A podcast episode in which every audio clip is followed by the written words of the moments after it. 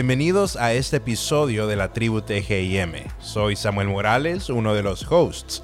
Hoy tenemos la plática que junto con mi co-host Carlos Lagos tuvimos con Nelson Castro. Nelson es un amigo de nosotros, pero Nelson también es un estudiante sacando su doctorado en Inglaterra. Él es de Honduras y su pasión por la academia lo ha llegado a sacar una maestría y estar trabajando en su doctorado. En este episodio hablamos con Nelson porque Nelson siempre tuvo un plan para llegar a donde está el día de hoy. Muchas veces es fácil pensar que todo es una oportunidad, pero si tienes un plan y una dirección para tu vida, eso te da la claridad de ver oportunidades que se miran buenas en la superficie, pero no te lleva a donde quieres ir. Esa plática te ayudará si tienes planes de irte a estudiar al extranjero, pero no estás muy seguro por qué. Esta es nuestra plática con Nelson Castro.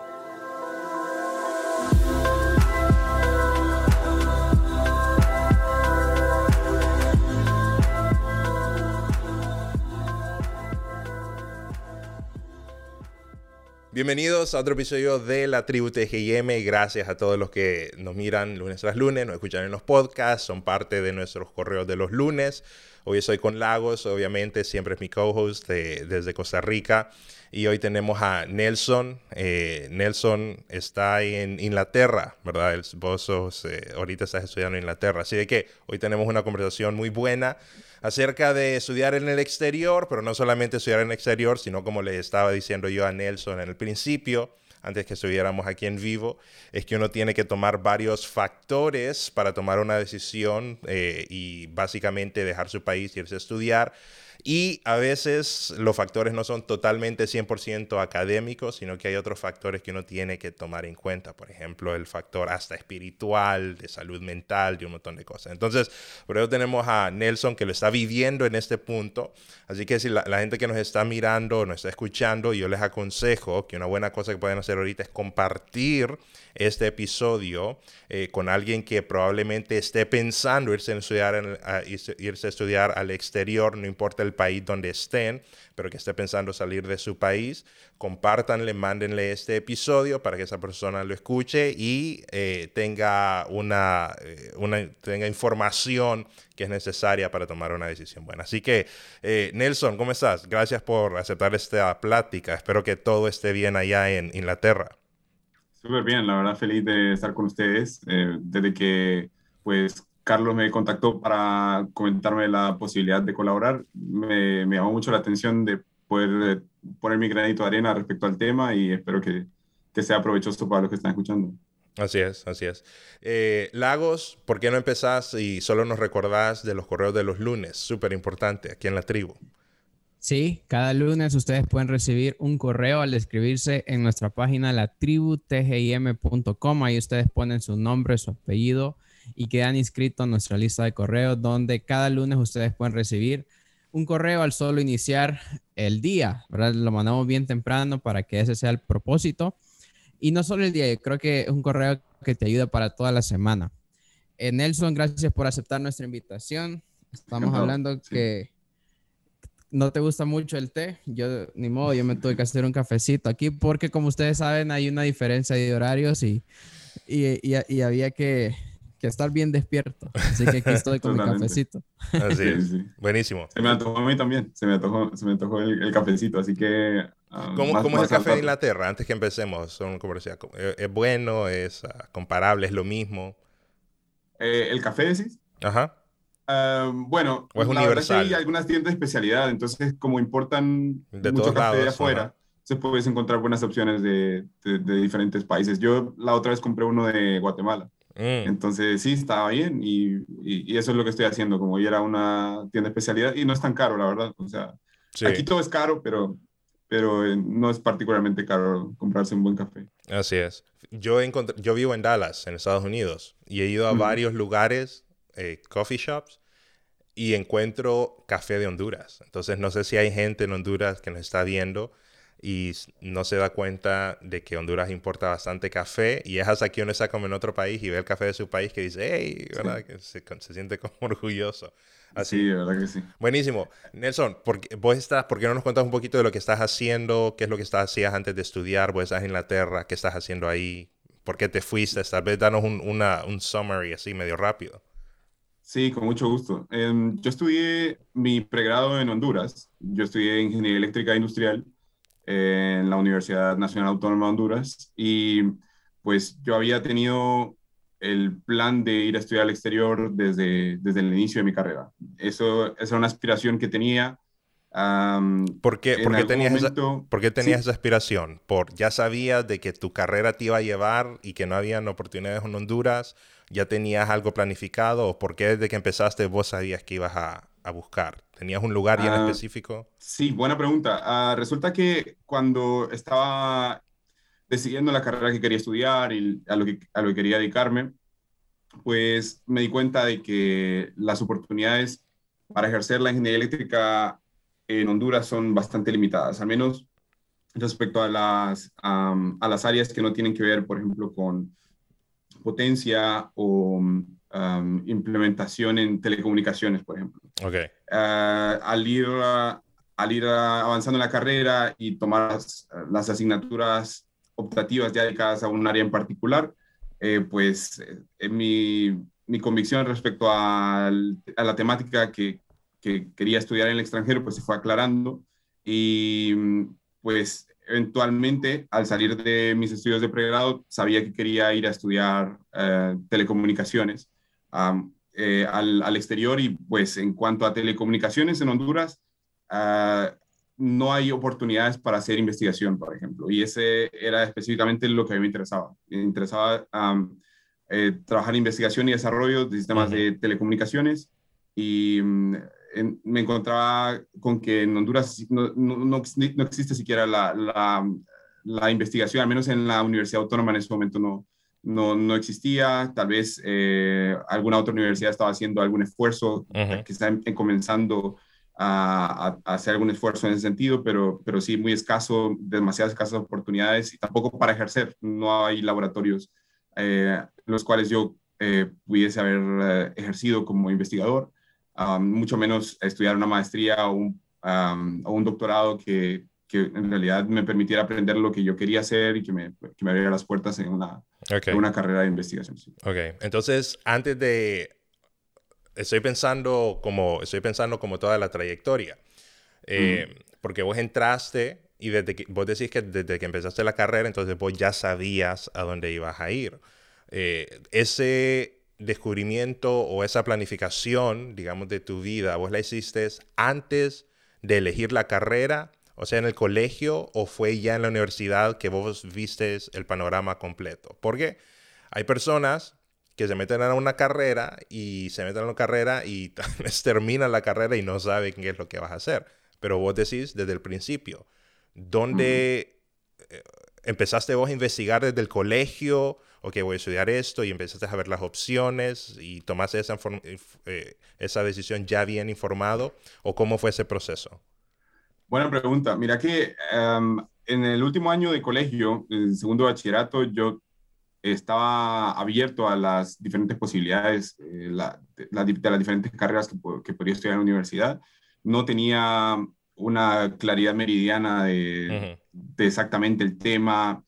Eh, sin embargo, eh, como que resonaba ya en el colegio em, los ánimos de tanto de, profesores o de, mi familia o de amigos de mi familia ah, que que, que me animaban y a otros amigos a, a, no quedarse eh, estancado, a buscar las mejores oportunidades que, pudieras conseguir. Eh, específicamente, eh, recuerdo el caso de alguien cercano a la familia que tenía un doctorado que había estudiado en Estados Unidos y que pues había trabajado ya como ah, haciendo investigación. A mí me, me llamaba mucho la atención el ejemplo de, de, de estas cuantas personas que, que, que, tenía algo cercanas en mi vida y que que me inspiraban hacia, hacia lo que podría eh, a lo que podría yo alcanzar en un futuro. Entonces, no tenía, no tenía un plan detallado en ese momento, sabía que, que iba a dar lo mejor de mí em, en la universidad para, para poder encontrar oportunidades como esas. O sea, eventualmente eh, quería, quería encontrar eh, oportunidades de, de, estudio superior. Yo quizá cuando, cuando estaba pequeñito, cuando estaba en, en preescolar o en primer grado, tal vez jugaba con, eh, con botecitos y, pensaba cómo hacer, hacer pociones y jugaba a ser científico en algún momento. Pero mm, no sé, como que eso se diluyó y ya en el colegio pues tenía demasiadas preguntas al respecto y, fue hasta, hasta que estaba en la universidad que, que ya se fue aclarando el panorama más o menos. Ah, ok, buenísimo. Entonces, estamos en la universidad, eh, tres, cuatro años, no sé cuánto, cuánto te tardó tu carrera, eh, y después vos ya sabías de que tenías que ir buscando como opciones para desarrollarte en el área que a vos te gustaba. ¿Y cómo fue el proceso desde ese punto hasta donde estás en ese, en ese momento? Ok, mira que la cuestión, bueno, mi situación al final de mi carrera era de que necesitaba em, tener un trabajo. Esa era la necesidad más inmediata. Correcto. Tenía, tenía planes grandes de quizá irme a estudiar al exterior y ya desde el último año de mi pregrado yo había mandado ya un par de aplicaciones a um, universidades en Estados Unidos y, y, la verdad es que um, toma bastante esfuerzo en particular aplicar a, a, universidades en el sistema estadounidense. ¿no? Entonces esa fue mi, mi, percepción cuando yo lo estaba intentando. Y um, entre, entre la situación personal que yo estaba atravesando, eh, eso pasó como a un segundo plano. Entonces, lo principal fue encontrar un trabajo que me permitiera sostenerme.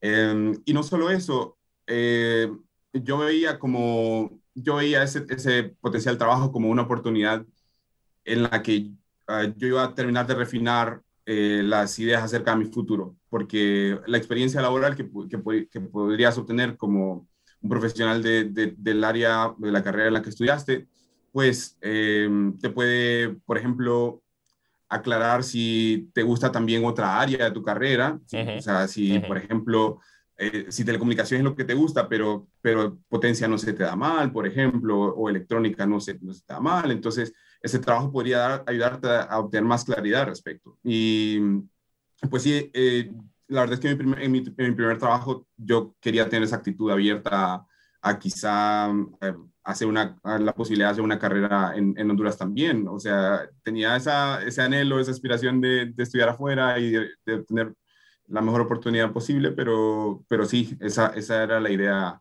Y por eso mismo yo, em, justo después de, de salir de la universidad, decidí hacer una pasantía que, en la cual no me pagaron. Fue en tres meses en, los cuales yo estuve pues eh, trabajando en una empresa de telecomunicaciones y a lo que me ayudó eso fue a reafirmar aquella noción que yo tenía de que esto es en realidad lo que yo quiero. Eh, telecomunicaciones, especialmente orientada a, telefonía móvil o a sistemas de, eh, de, redes móviles, es lo que más me apasiona y así. Entonces, em, eso, fue, eso fue aclarando mi, mi tu panorama. ok. Buenísimo. Entonces... Son dos preguntas. Sí, dime. Una, eh, ¿cuántas más o menos aplicaciones mandaste? ¿Cuántas? Eh, ¿Tenés una idea más o menos? Porque decís que aplicaste también a las, a las universidades estadounidenses. Imagino que también hubieron otras universidades que, que aplicaste. Y segunda, ¿con, ¿con quién te asesoraste? ¿Con quién hablaste? Para poder elegir la mejor opción. Sí, buenas preguntas, buenas preguntas. Mira que uh, del momento en que les estoy comentando de terminar mi carrera al momento en que yo me fui del país, eh, transcurrieron dos años, eh, dos años en los que yo estuve laborando en el país.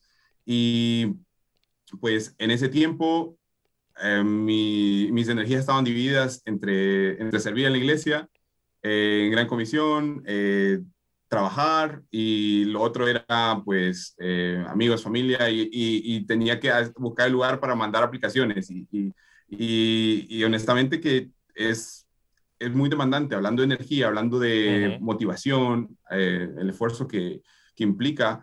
Entonces, eh, si te soy honesto, no tengo bajo la manga como el número más grande de aplicaciones que se, que se podrían haber mandado. Si te soy honesto, mi tiempo eh, se fue más en eh, quizá apuntarle a las mejores oportunidades que yo pudiese identificar, pero no hice mi approach. Eh, el enfoque que tuve no fue como de mandar aplicaciones masivamente, si te soy honesto. Al menos eso fue, ese fue mi caso.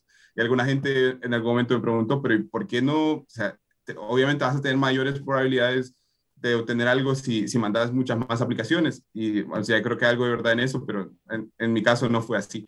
Eh, yo te podría dar un número como 10, 12 aplicaciones, al, lo máximo, digamos, entre, entre, las universidades que, a las que apliqué alrededor de, del mundo. Sí.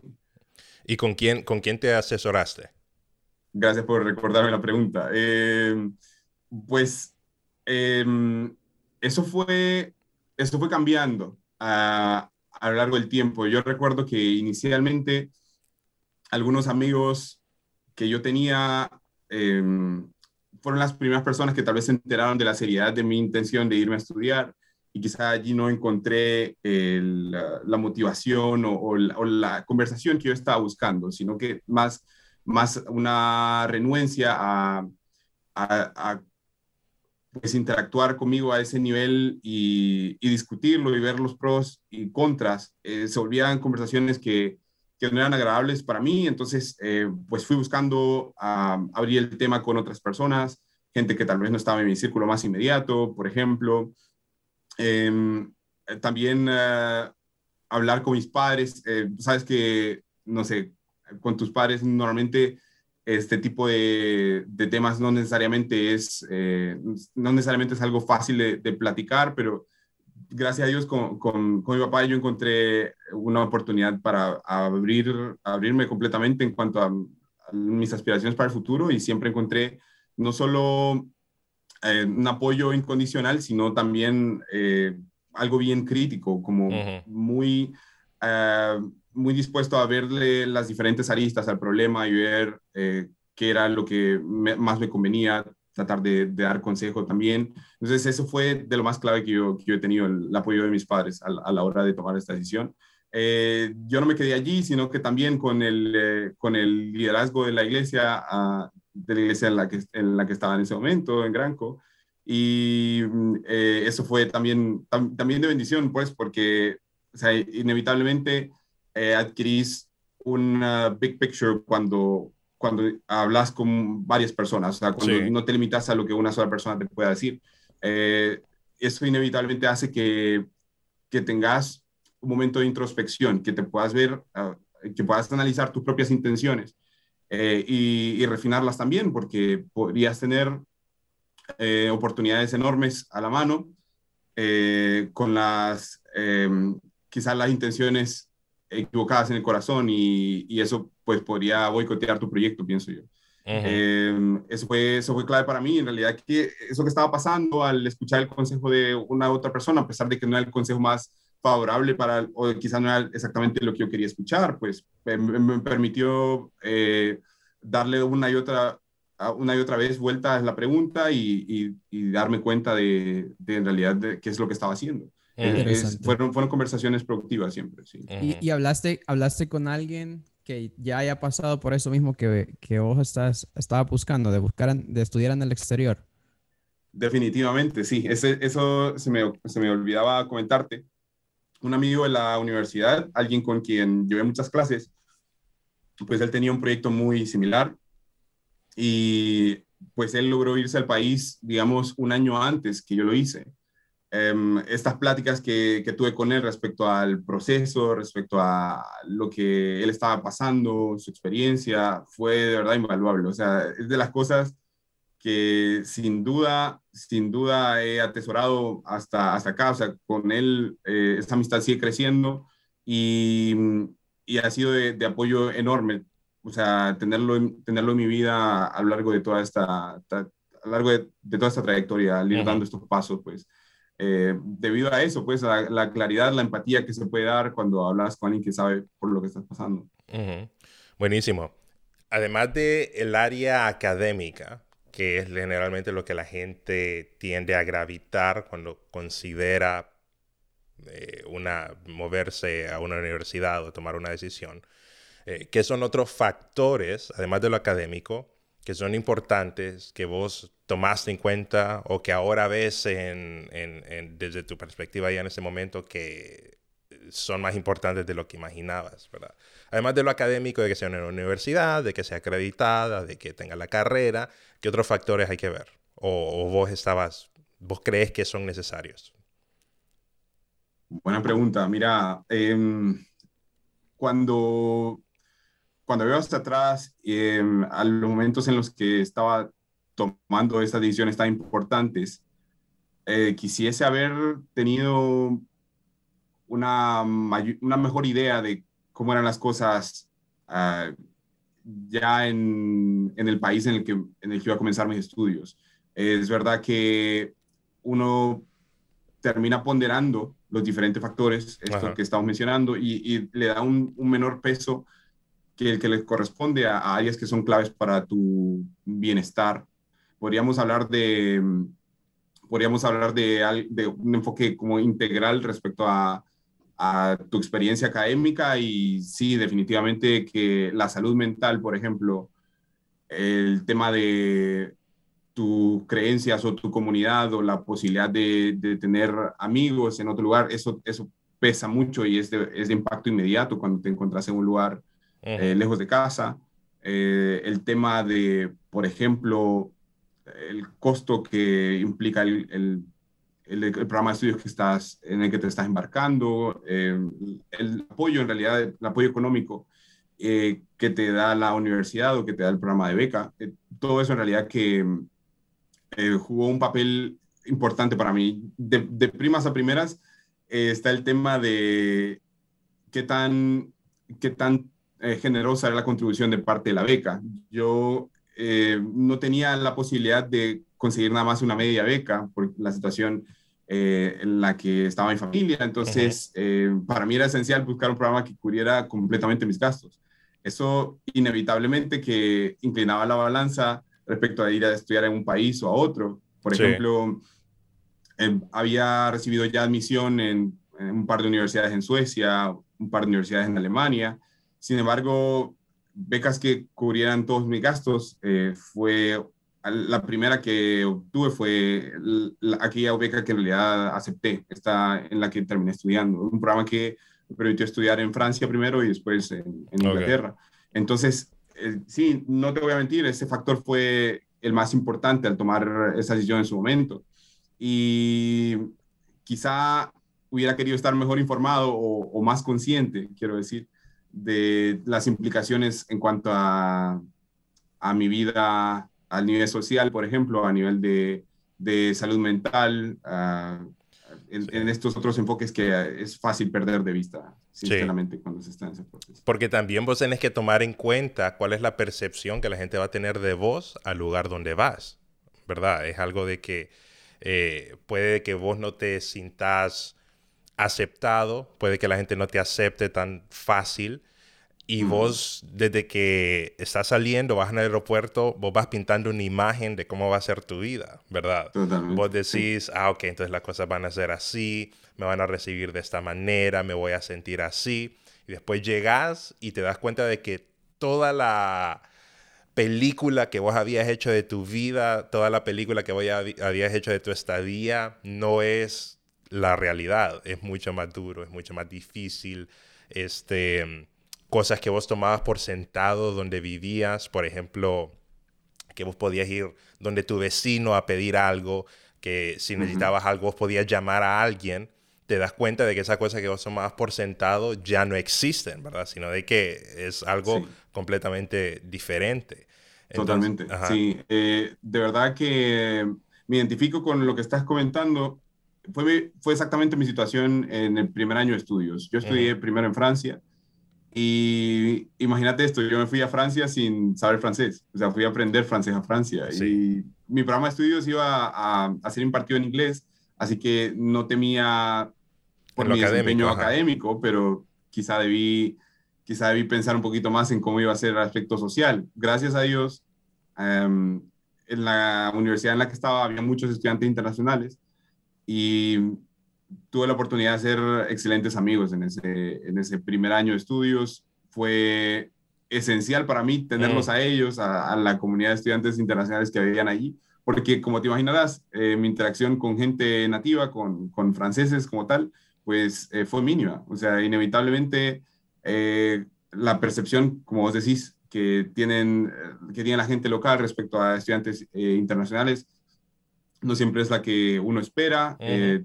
es, eh, se vuelve muy difícil quizá introducirte y, formar, llegar a formar parte de, una comunidad nativa, una comunidad local y especialmente cuando tenés eh, la barrera del lenguaje, la barrera, por ejemplo, de no saber francés o de no saber alemán, o sea, pensando en dos casos que son ah, representativos, pues, a la hora de, mudarse a, estos países. Y, y sí, eh, ese es clave tener eso en cuenta porque tenés que saber si estás dispuesto a, pasar por algo así, saber, pasar por, por una experiencia como esa.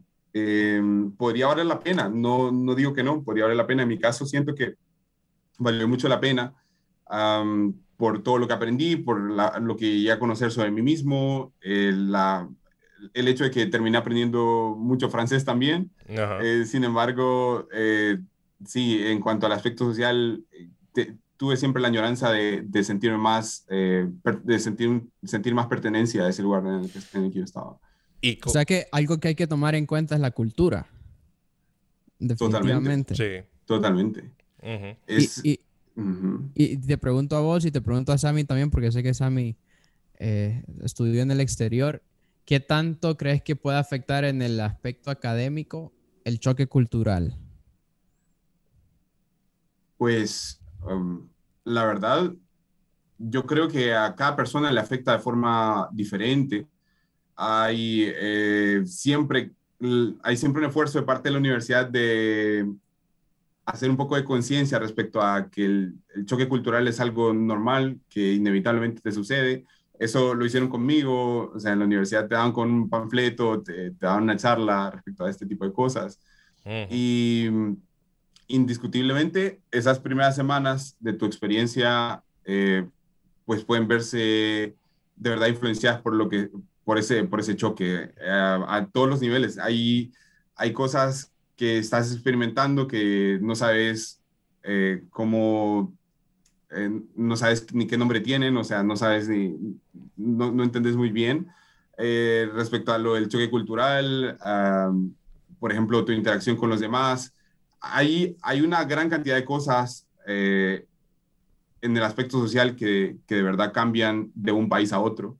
Y, pues eso no se aprende sino hasta que se vive. Eh, eso es, al menos esa es mi opinión. No, no sé cómo uno podría prepararse mejor para, para absorber el, el choque cultural que, que, vas a terminar experimentando de un país a otro. Quizá lo que se debe tomar en cuenta es que, que se debe, o sea, es que se va a pasar por ello, se va a pasar por ello. Por ejemplo, inevitable, inevitable tener un choque cultural más grande en un país que no es occidental que en un país eh, quizá más cerca de nuestra cultura. Por ejemplo, el choque eh, cultural al ir, a Estados Unidos es mucho menor que, que, irte a Asia, por ejemplo, irte a Taiwán o irte a Japón. y, y, sí, eh, yo creo que depende mucho de la persona y de, de las metas que tenga. Porque en mi caso, si bien consideré en algún momento irme a estudiar a Japón o, o a Taiwán, eh, eventualmente decidí que no estaba dispuesto a pasar por eso. Yo no estaba dispuesto a, tener eh, esa, esa, experiencia, ese choque cultural tan grande, a sentirme aislado por, por tanto tiempo, al no manejar la lengua, no manejar el idioma. y, debido a eso, pues descarté algunas opciones en realidad. Ah, buenísimo. Fíjate de que em, yo sí fui a estudiar, estudié en Estados Unidos y em, me di cuenta que hay dos tipos de personas, dos tipos de, estudiantes internacionales que hay. Hay unos que son los que se integran full, ¿verdad? Y no sé si tiene como tiene que ver con la personalidad de ellos. Me imagino que hay un factor de personalidad, pero es las personas que se integran y tratan de integrarse full, este, eh, van a eventos, se unen a una comunidad y obviamente ayuda si es alguien extrovertido, ¿verdad? Em, pero se meten, hacen amigos, se, meten a proyectos y hacen, ¿verdad? Se terminan con un grupo de amigos, se integran, eh, se expanden y terminan pasando una buena experiencia de haber ido afuera. La segunda parte, el segundo grupo, son personas que llegan y hacen lo opuesto, se aíslan. Entonces llegan a un lugar, no conocen, obviamente puede que haya alguna eh, parte de su personalidad que los empuja a hacer eso, pero llegan a un lugar y se aíslan. y pasan en su cuarto metidos, no hacen amigos, pasan bien desapercibidos por toda su, su carrera y lo que termina pasando es de que ellos no terminan aprovechando al full o el 100% las oportunidades que hay. Porque no solamente hay oportunidades académicas, que, que, las hay, pero también es una oportunidad de conectarse y de formar un buen grupo, un buen grupo de amigos, una buena conexión. Fíjate que mi papá también estudió en México, mi papá es bien eh, eh, extrovertido, hacía amigos bastante. Hasta el día de hoy, desde que se graduó en los 80, no sé cuánto tiempo ha pasado, 30, más de 30 años, 40 años, no sé. Hasta el día de hoy, él tiene amigos que si él regresa a México todavía, él se vuelve a conectar con ellos y vuelven a salir, vuelven a hacer ese tipo de cosas. Entonces, eh, en, tu, eh, en, tu, ah, en tu caso, ¿verdad? Que vos todavía estás en medio. Yo ya pasé, pero vos todavía estás en medio. Eh, cuáles son las claves o que debe ser una persona eh, para pasar un buen tiempo, para pasar un buen tiempo en su universidad y no pasar un tiempo que más bien hasta cierto punto lo termine como desperdiciando por no salirse como de su caparazón y no aventarse. ¿Qué, qué, puede hacer una persona? Y digamos vos, en, tu caso, ¿qué es, lo, ¿qué es lo que hace vos? ¿Cuál es tu caso personal? Ya, te voy a contar un poco de, mi experiencia en Francia y acá también, aquí en Inglaterra, respecto a la parte social. Y es que ah, yo entendí, creo que es algo que entendí antes de venir, de que si yo quería tener amigos, pues tenía que mostrarme amigo a los demás. y, en realidad em, es relativamente fácil cuando tomas una actitud eh, positiva al respecto. O sea, hay gente que va a gravitar hacia vos porque hay muchos que, están en tu, misma situación. O sea, hay gente que eh, también viene de un país lejano, que también está en una situación en la que quiere conocer nuevas personas y pues es fácil eh, hacer amigos cuando estás en un ambiente, eh, un entorno con estudiantes internacionales debido a eso. la cosa es que así como hay oportunidades para, conocer gente, también hay oportunidades para perder mucho el tiempo y terminar haciendo un desperdicio de, tu tiempo en, en donde estés. Quizá, bueno, yo le digo quizá desperdicio a ello debido a mis a mis ideas y principios, quizá para otra persona en realidad no es, eh, no es desperdicio en absoluto. Si a alguien que le gusta salir de fiesta, pues quizá es el tiempo mejor aprovechado del mundo. Pero, pero si alguien quiere aprovechar sus estudios y, de verdad aprovecharlos para estudiar, eh, se debe tener el cuidado y tener un enfoque balanceado para poder conocer gente sin, eh, sin que esto signifique que vas a, a necesariamente hacer todo lo que estas personas que estás conociendo, pues te inviten a hacer, porque hay oportunidades y, eh, casi que inacabables de, de ah, no sé, salir de fiesta, por ejemplo, salir eh, a tomar algo, hacer X o Y cosa. Hay mucha gente que eh, tiene una mentalidad más abierta y que, que, va a tener prioridades muy diferentes a las tuyas. Entonces, em, creo que no sé, a base de, intuición uno termina buscando eh, las personas que tienen una mentalidad similar.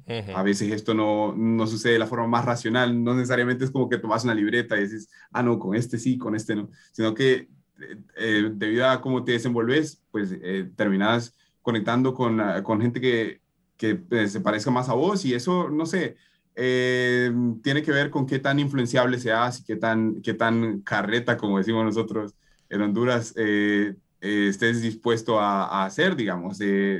requiere fuerza de voluntad, pues mantenerte centrado en tus prioridades y a la vez tener una vida social que, que sea funcional, que sea, que sea algo que te satisfaga. O sea, para mí el aspecto social es no negociable. Y, por ejemplo, al llegar acá otra vez a, a Inglaterra, porque haciendo un paréntesis, yo hice mi primer año de maestría acá, después de estar en Francia hice otro año acá en Inglaterra, después fui para Honduras unos cinco meses y ahora regresé otra vez para mi doctorado.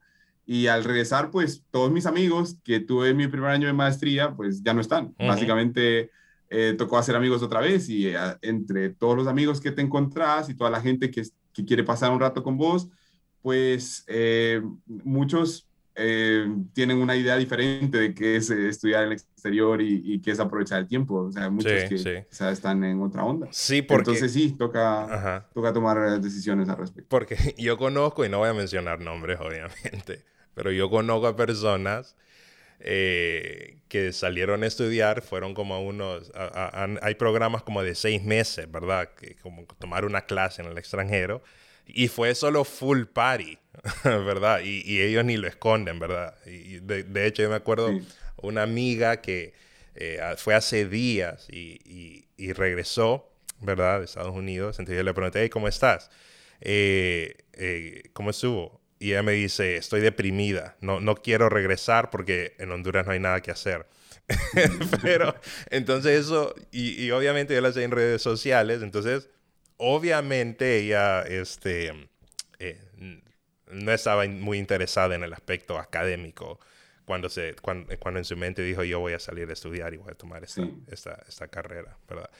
Eh, Totalmente, fueron unas buenas vacaciones para ahí. Correcto, correcto. Y la verdad es que no es que está mal, la verdad, porque si uno mm. quiere... conocer el lugar. Tiene conocer, ¿verdad? O sea, ¿quién es uno para decirle está mal? Pero... Totalmente. Sí, pero tal vez eh, si uno tiene ya bien un plan bien definido de qué va a hacer en su vida, entonces ese plan en su vida lo va a hacer rechazar algunas de esas opciones que se miran buenas para hacer, para hacer party y, y, socializar, ¿verdad?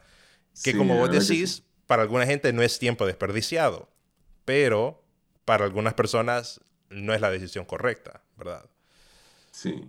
Y pensando en nuestro contexto en, en Honduras y las, las escasas oportunidades que uno se encuentra eh, hablando de, de, estudios superiores y cosas así, eh, si lo, si lo contextualizas ahí, sí parece como un desperdicio, eh, pues ir a otro país en el cual podrías hacer conexiones, podrías eh, averiguar de otras oportunidades laborales o de estudio y hacerlo, o sea, y también hacerlo añicos y solo, solo, solo usarlo para, para, estar de fiesta. No sé, eh, eh, así lo vería yo, si, si, me, si, me, preguntaran a mí. Y fiesta, fiesta con amigos que tres años después ya no son amigos, porque uno en la universidad, cuando se gradúa, uno toma rumbos diferentes y uno se desconecta de un montón de gente. Entonces, es una, Totalmente. Sí, es, es una sensación bien hemífera que pasa. Eh, solo voy a recordarle a la gente, antes que continuemos, que vayan a latributgm.com. Esa es nuestra página web. Y quiero que vayan a latributgm.com no solo porque ahí tenemos todos los episodios, sino porque también ahí tenemos lo que se llama registrarse para el correo de los lunes.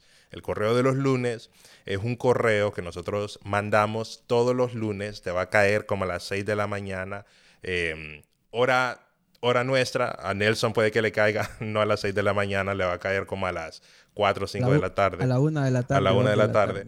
Pero el propósito es que vos empeces tu mañana y lo primero que hagas es no meterte a su celular para ver Instagram, o no verte a su celular para ver correos de promociones, que es lo que la gente hace, la gente agarra su celular, sino que vos te metas a tu, te metas a tu celular a leer algo bueno, algo positivo que le agregue valor al principio de tu día para que tu día empiece bien y por ende tengas una buena semana. Entonces, em, tenemos buenos comentarios de la gente que lo recibe.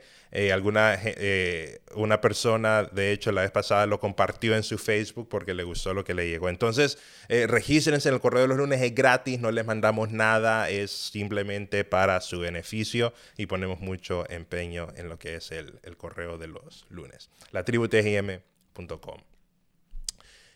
Eh, Nelson, ¿cómo vos haces el research o, cómo vos haces como la, la investigación para ver si una universidad es buena? Porque si vos estás en Latinoamérica y te sale una universidad en alguna parte del mundo, vos no tenés idea, tal vez nunca habías ni escuchado de la universidad, ¿verdad? O tal vez has medio escuchado de la universidad, pero la verdad es que no sabes mucho. Entonces, ¿Cómo vos empezás a hacer esa investigación para saber si ese es un lugar bueno? Y no solo bueno en el lugar académico, obviamente, buscas que sea acreditado por el, ¿verdad? Word, ¿verdad? Buscas en internet que tenga las acreditaciones, pero que sea un lugar que va a ser un buen fit para vos. ¿Cómo vos haces ese, esa investigación de, universidades que tal vez y de países que vos eh, ni siquiera has soñado en tu vida, que nunca ni, ni, sabes cómo deletrearlos? Entonces, ¿cómo empezamos ese proceso?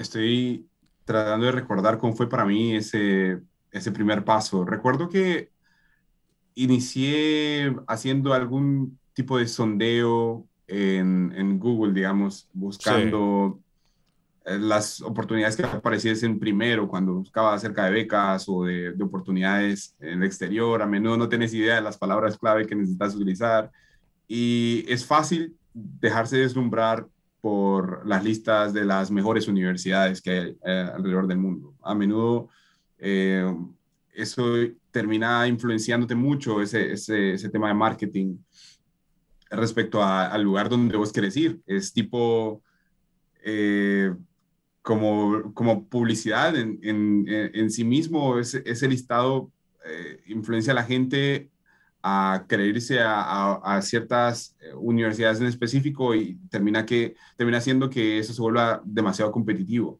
Entonces, em, en realidad que irse a, aplicar, digamos, comenzar el proceso para aplicar a, a universidades que son exageradamente prestigiosas. Eh, podría no ser eh, el mejor uso de tu tiempo, podría ser eh, un esfuerzo que no vaya a darte los mejores resultados. ¿A qué me refiero? A que habemos algunas personas como yo que no, eh, no somos los más brillantes del mundo, ¿sabes? No, tal vez no tenemos las mejores notas al salir de la universidad.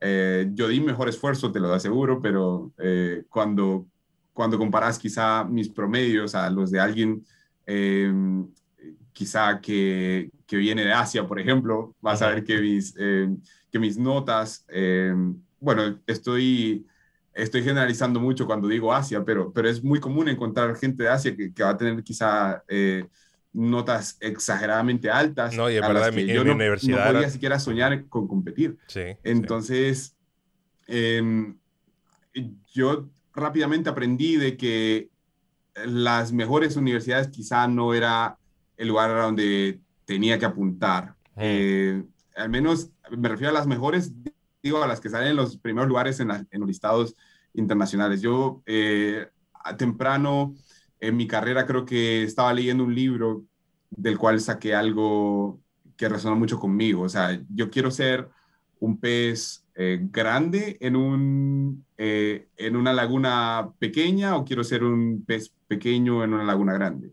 Entonces, eh, es una analogía que a mí me, al menos me ayudó a, recordar, bueno, quizá si voy a esta universidad que es demasiado prestigiosa, voy a terminar siendo allí eh, un pececillo al que se lo van a comer rapidito y quizá no va a ser la mejor oportunidad para desarrollar mi potencial, quizá ni siquiera lo logre, quizá la presión académica va a ser demasiado grande y no termine haciendo nada con mi, con mi carrera académica.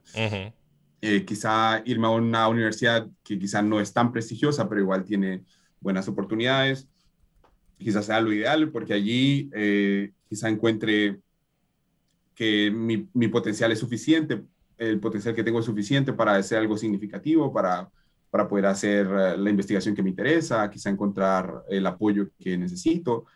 Y, pues sí, esa idea resonó conmigo temprano y, honestamente que sí me guió por algunas de las decisiones que, que terminé haciendo. O sea, algunas... Ah, de las aplicaciones que terminé mandando o que dejé de mandar, eh, fueron en base a ese, a ese principio. Mm. Interesante analogía la que hace Nelson. Yo escuché algo parecido un día y es algo así. ¿Qué preferís ser? ¿La cola de un león o la cabeza de un ratón? Porque al ser cabeza vos, vos podés digamos, ser tu propio dueño o jefe, mientras que puedes ser la cola de un algo fuerte, pero puedes aprender también. Totalmente. Entonces yo te pregunto, Nelson, siguiendo más o menos esa línea. ¿Qué cola sos? no, ¿Qué cabeza sos? Eh, ¿Qué, o sea, qué siguen tus planes? Ah, Porque eh, si regresas a Honduras, definitivamente serías un león, porque venís ¿Verdad? O vas, tus planes sigue seguir aprendiendo allá en Europa, seguir preparándote. Eh, ¿Qué sigue? es, es, honestamente una pregunta en la que yo sigo trabajando. No tengo todas las respuestas, pero voy a intentar responderte de la mejor forma posible. Mira que lo que estoy haciendo actualmente es un doctorado. Eh, yo inicié mis estudios de doctorado ahora en enero y básicamente comencé en el doctorado a raíz de la buena experiencia que fui teniendo en, mi maestría. Cuando terminé mi maestría tuve la oportunidad de hacer investigación con, con un profesor en esta universidad en la que estoy, se llama Aston University. bueno, eh, eh, pude sentirme muy satisfecho del trabajo que estaba haciendo, de las habilidades que, que, tenía y, de, y del potencial que estaba que yo tenía que podía estar desarrollando a, lo largo de mi tesis. Se abrió la oportunidad de, de iniciar mi doctorado allí y pues cuando tenés que tomar la decisión respecto a embarcarte en un doctorado, esa pregunta que me hiciste es de lo, es de lo más esencial que, que, te puedes preguntar. O sea, es, es vital saber qué es lo que querés hacer con algo como eso. Eh, alguna gente va a verlo como, como una sobreespecialización. ¿Para qué voy a crear un doctorado? O sea, ¿para qué embarcarme en, un, en estudios tan superiores? Y, si lo ves desde el tema de vista, desde el punto de vista económico podría no tener sentido. Si tu, si tu meta, por ejemplo, es, es tener un buen nivel de vida y, y hacer, hacer mucho dinero, no das, no das un doctorado. Sencillamente, si mm. alguien me escucha y, está pensando que un doctorado le va a hacer, le va a hacer eh, rico y famoso, pues, eh, pues le cuento que, que, muy probablemente no sea el caso, sino que eh, tienes que tener claro otro tipo de metas que, que te impulsen a, a, a, tomar una meta como esa. En mi caso, yo estoy eh, interesado en, varios proyectos. Mira, eh, primero, yo no, no, planeo ser un profesor y dedicarme al sector académico. Ese, ese no, es, no es mi meta. Y es, es una meta que, que tradicionalmente ha sido la más común cuando te embarcas en un doctorado. Eh, si, si, haces un doctorado, probablemente porque quieres ser profesor, pero eso ha ido cambiando. Y en mi caso, lo que pasa es que estoy en un sector en el que hacer un doctorado tiene mucho valor también eh, en cuanto al tema eh, práctico de skills que puedes obtener, la investigación que podrías realizar en el sector privado. Entonces, lo que yo quiero hacer después de, mi doctorado es, trabajar en el sector privado. Eso por una parte. Y eh, por otra, yo recuerdo de esto que te comentaba, de, de, los ejemplos que tenía cercanos a mí cuando estaba en el colegio de que la idea de detonar cambio en Honduras y contribuir al desarrollo del país siempre, siempre conectó conmigo. Yo siempre eh, me sentía atraído a esa posibilidad. Al, ah, al, estar en el sector privado en Honduras por un par de años, pues me di cuenta de las, eh, algunas posibilidades que no eran realizables, no eran realistas. Conocí gente que realizó estudios superiores acá, que hicieron doctorados, que se fueron para Honduras intentando realizar estos cambios que estamos hablando y conocí mucha gente, mucha gente digo yo, pero, pero conocí varias gente que yo respeto mucho que, que terminó eh, muy frustrada debido al, a la imposibilidad, a las imposibilidades con las que eh, se enfrentaron una vez regresando. Entonces, eh, aparte de que yo quiero hacer una carrera en la parte de investigación en el sector privado, también quiero en el mediano y largo plazo contribuir al desarrollo de Honduras a base de proyectos de investigación. Tengo algunas ideas que quizá no puedo compartir por ahora, pero, pero que eh, seguro que podríamos desarrollar en alguna otra ocasión y eh, tienen como, como objetivo que la investigación despegue prácticamente, que la gente pueda tener cada vez oportunidades más, más grandes para interesarse en la investigación, para realizar investigación en Honduras.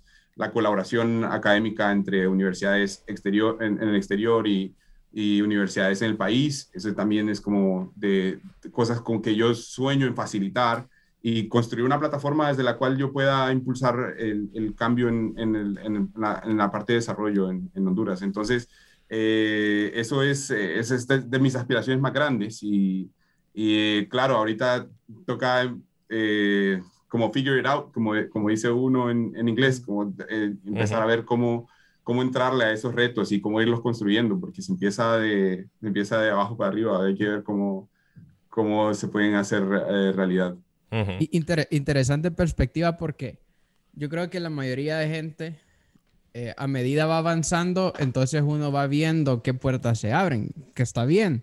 Sí. Pero, pero yo lo que veo es que vos ya lo tenías claro desde antes. O sea, vos, decís, me gustaría contribuir al desarrollo de la investigación en Honduras y para eso necesito hacer esto, esto, esto y esto. ¿Verdad?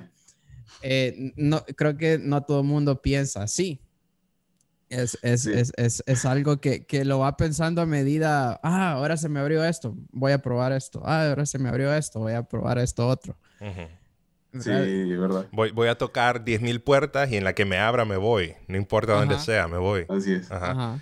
Buenísimo. Em, tal vez ya para ir aterrizando, voy a compartir algo que, que, es mío, pero me gustaría eh, tal vez eh, como se dice, bounce it off, rebotarlo con vos, a ver, a ver qué pensás.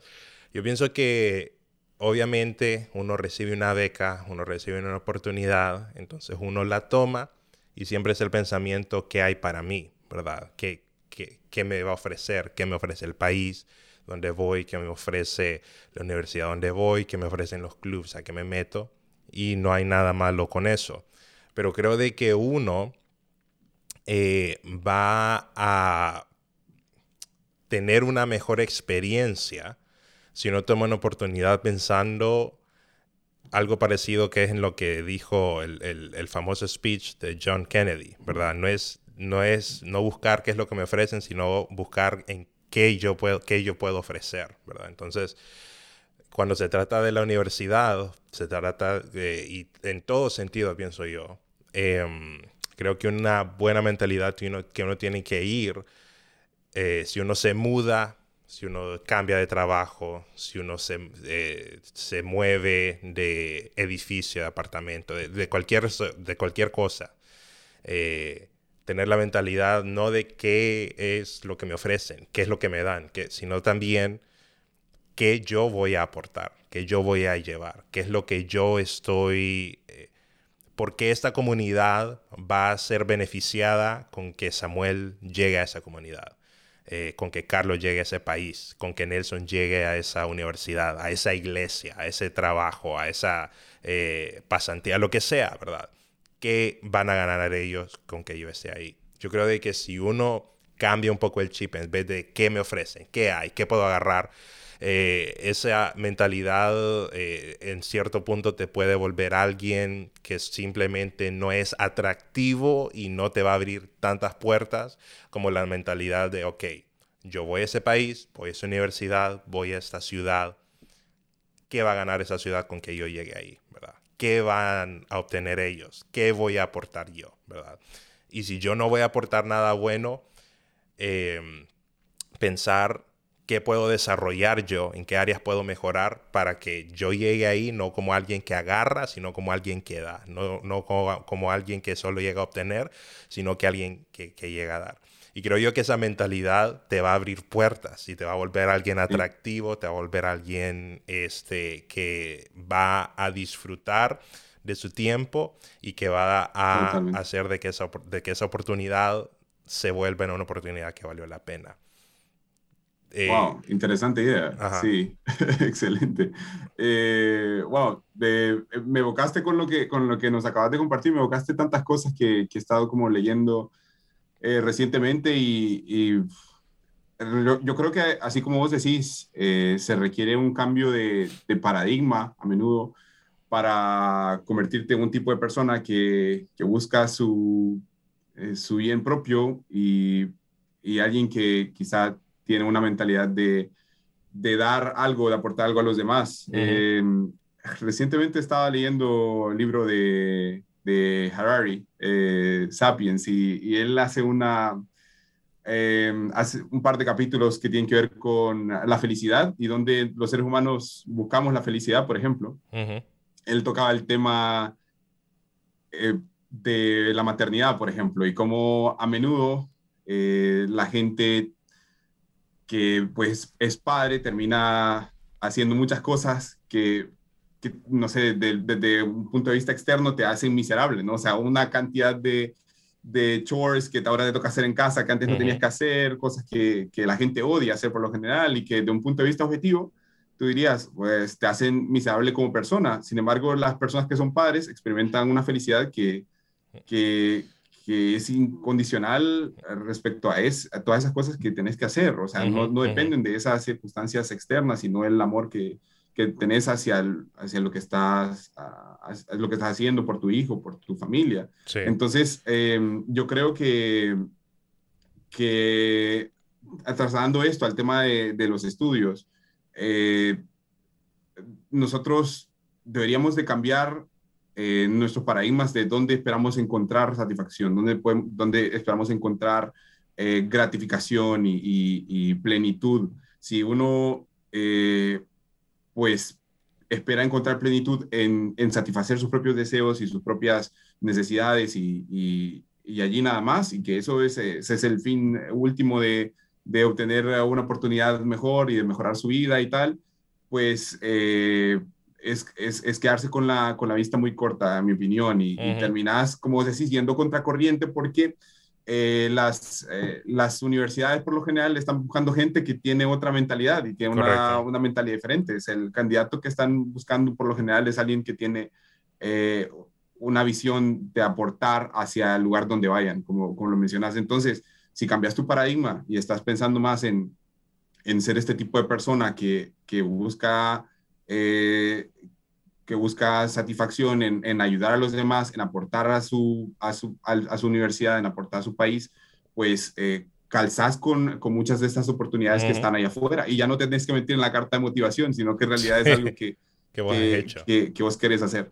Sí, y se, se, da mucho más fácil, ¿no? Todo el proceso cuando, cuando, cuando tenés ese, ese tipo de inclinaciones, ese tipo de ideas, esas aspiraciones. Eh, ayudar al país si es algo que en realidad querés hacer, pues eh, hace mucho más fácil aplicar a Fulbright, por ejemplo, donde lo que están buscando es gente que quiera, que quiera eso, que quiera engrandecer a, su país, por, por ejemplo. Entonces, eh, sí, esa, ese, esa, esa sintonía, eh, para que exista, no debería ser aquel calvario de tenerse que inventar la carta y de tener que inventarse motivos nobles para hacerlo, sino que hay que, o sea, bien podría uno convertirse en eso, convertirse en en lo que ellos andan buscando y, tomarlo como meta personal e interesarse más en, en, hacer del mundo un lugar mejor, por ponerlo de una forma bien general. Así es. Fíjate que yo estaba escuchando una entrevista y un buen podcast que se llama How I Built This, cómo construí esto de NPR. Eh, ellos entrevistan a gente que ha hecho empresas. Entrevistaron al fundador del JetBlue, que en JetBlue, en Estados Unidos JetBlue es una, una marca de, es una línea aérea hacen las cosas muy bien ellos. Y él estaba diciendo, una vez yo no contraté a un piloto que tenía miles de horas de, eh, preparación, porque cuando le pregunté eh, esa pregunta, él no la supo responder. Y la pregunta era, ¿cómo ayuda usted a las personas que están a su alrededor? Y él no la respondió mm. bien. la respuesta de él fue, bueno, pues eh, eh, yo soy una persona eh, que, con mucha experiencia y yo sé aterrizar los aviones y todo. Pero ellos estaban buscando una persona que dijera cómo usted hace la vida de otros mejor. Mm. Cómo usted incorporarse a nuestro equipo va a hacer que nuestro equipo reciba algo de valor, no solamente que nosotros le vamos a estar, le vamos a estar dando algo. Porque una beca es una inversión que una universidad hace en vos. Y hasta cierto punto ellos están esperando, eh, no hasta cierto punto, literalmente ellos eh, esperan de que la inversión que ellos hacen en vos eh, les dé al final un, un return on investment, ¿verdad? que, le, que, le, regrese la inversión. Entonces, buenísimo, buenísimo tema ese. Nelson, un último, bueno, pronto, pronto, doctor Nelson, va, pronto. ¿Vos estarías dispuesto a dar mentoría a alguien que, que digamos, esté dispuesto, digamos, a salir al país, salir del país y también regresarle eso al país, pero vos estarías dispuesto a darle una mentoría a alguien. Honestamente, sí, estaría dispuesto a conversar con, ah, con gente que tuviese el interés de irse, a estudiar a otros lugares. Yo sé que, em, pues eso tiene sus, diferentes niveles de dificultad dependiendo de cuál es tu contexto. Podría volverse algo eh, complicado, que se vea como imposible.